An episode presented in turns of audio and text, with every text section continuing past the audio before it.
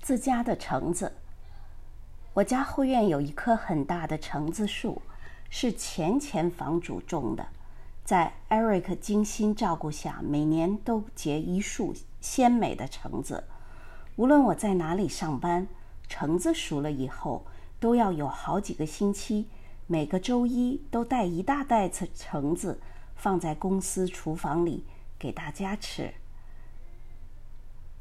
在苹果上班时，有人竟用漂亮的手写体给我在厨房的餐桌上留下过感谢信，说我家的橙子是他吃过的最美味多汁的橙子，他由衷的感谢我。也有同事问我为什么我带来的橙子比买来的好吃，我说因为他们是刚从树上摘下来的，而且他们在树上长的时间。也会比商场里的橙子长，新鲜有机是绝对的。为了这一束的橙子，我们家专门买了好几个榨汁机。比较之下，还是最后一个有点像压羊颈那种长柄手动压汁机，超越所有其他同类产品。橙子洗净，从中间一切两半。放进榨汁机上，手动一压，半个橙子的汁水就流进下面的容器里。不一会儿，一大堆的鲜橙就换来一杯鲜橙汁。多少钱也难买来这个美味的劳动成果。我家后院的橙子绝对是金不换的宝贝。昨天，艾瑞克蹬着梯子。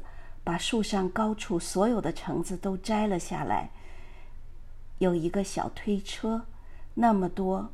他穿着一身各色乱搭的劳动衣服，推着小车到邻居各家去送橙子。我从窗户口里望着他大虾米躬身、戴尖顶帽推小车的样子，觉得他像万圣节骑破扫帚的巫婆。不禁乐了。他回家跟我说，对面印度邻居要搬家了，在别处找到了工作，两三个小时之外的地方买了新房，这个房子要出租出去，四五年后再搬回来。平时美国的邻里也不走动。艾瑞克送趟橙子，到得来这最新的消息。果不其然。今早我上班的时候，就看见对面邻居门口停着一个大搬家公司的长卡车。对面印度邻居和我们常有互动，他们吃不了的后院农产品，经常我给你，你给我。以后搬来租客，估计他们家的后院庄稼也要停种了。今天上班，我又带了带到班上两袋橙子给大伙分。见人就说这是最后一批了，下次要等明年了。有同事问：“你家的橙子树有多大呀？